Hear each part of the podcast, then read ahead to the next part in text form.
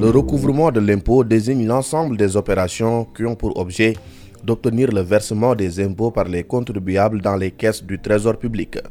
Docteur Abdoulaye Nying, expliquez-nous les modalités d'exécution du recouvrement de l'impôt. Alors, Monsieur Kassé, le recouvrement de l'impôt est la dernière phase correspondant au paiement du dit impôt. Alors, s'il s'agit des droits au comptant, la détermination de la matière imposable et le paiement sont simultanés.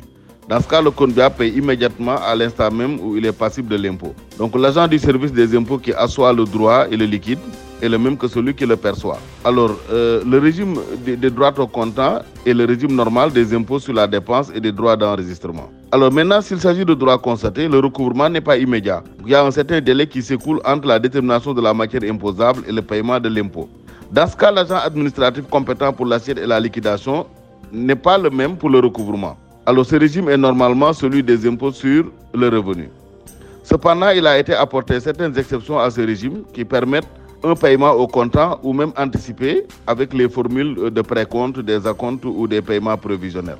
Alors au titre maintenant du paiement de l'impôt, soit le redevable s'exécute normalement en versant la somme due à date échue, soit le contribuable ne s'exécute pas volontairement. Et dans ce cas, l'administration pourra alors utiliser divers moyens de pression, bien entendu, après une sommation au contribuable qui est resté sans résultat. Alors, dans ce cas, un commandement est notifié au contribuable qui comprend bien entendu l'ordre de procéder, le cas gestion, à la saisie.